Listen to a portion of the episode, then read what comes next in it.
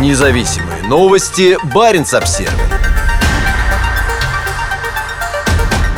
В декабре норвежские пилоты теряли GPS-сигнал на севере страны 27 раз. Это создает для нас большие проблемы. Мы теряем одну из систем, которые обычно используем для навигации, заявила представитель региональной авиакомпании Видро Катарина Соли. Пилоты сообщают о потерях сигналов навигационной системы GPS как в восточной, так и в западной частях Финмарка, самого северного региона Норвегии, пишет газета iFinmark. Серьезные сложности для полетов в отдаленные аэропорты Финмарка создают помехи с российского Кольского полуострова. С 2018 года наши пилоты сообщают о проблемах GPS по 2-3 раза в неделю. Сейчас ситуация значительно обострилась, рассказала iFinmark Катарина Соли из Видро. По данным Государственного управления связи Норвегии, в период с 1 января по 16 ноября в восточной части Финмарка потери GPS-сигнала регистрировались 81 день. Это в 4 раза больше, чем в 2021. Сейчас ситуация заметно ухудшилась. В ноябре наши пилоты здесь, в Финмарке, отмечали потерю GPS-сигнала 17 раз, а сейчас в декабре это число выросло еще больше. По состоянию на 20 декабря мы сталкивались с потерей GPS-сигнала 27 раз, сказала Соли. Еще одно изменение заключается в том, что теперь глушение затрагивает и западную часть Финмарка, в нескольких сотнях километров от границы с Россией. Видро – крупнейшая региональная авиакомпания в Северной Европе. В Финмарке она каждый день летает в 11 аэропортов от Киркинесса на востоке до Хасвика на западе.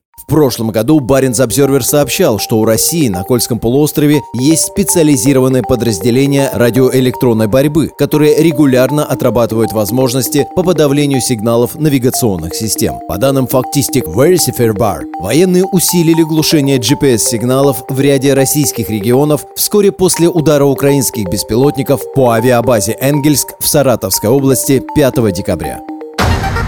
Независимые новости. Барин обсервис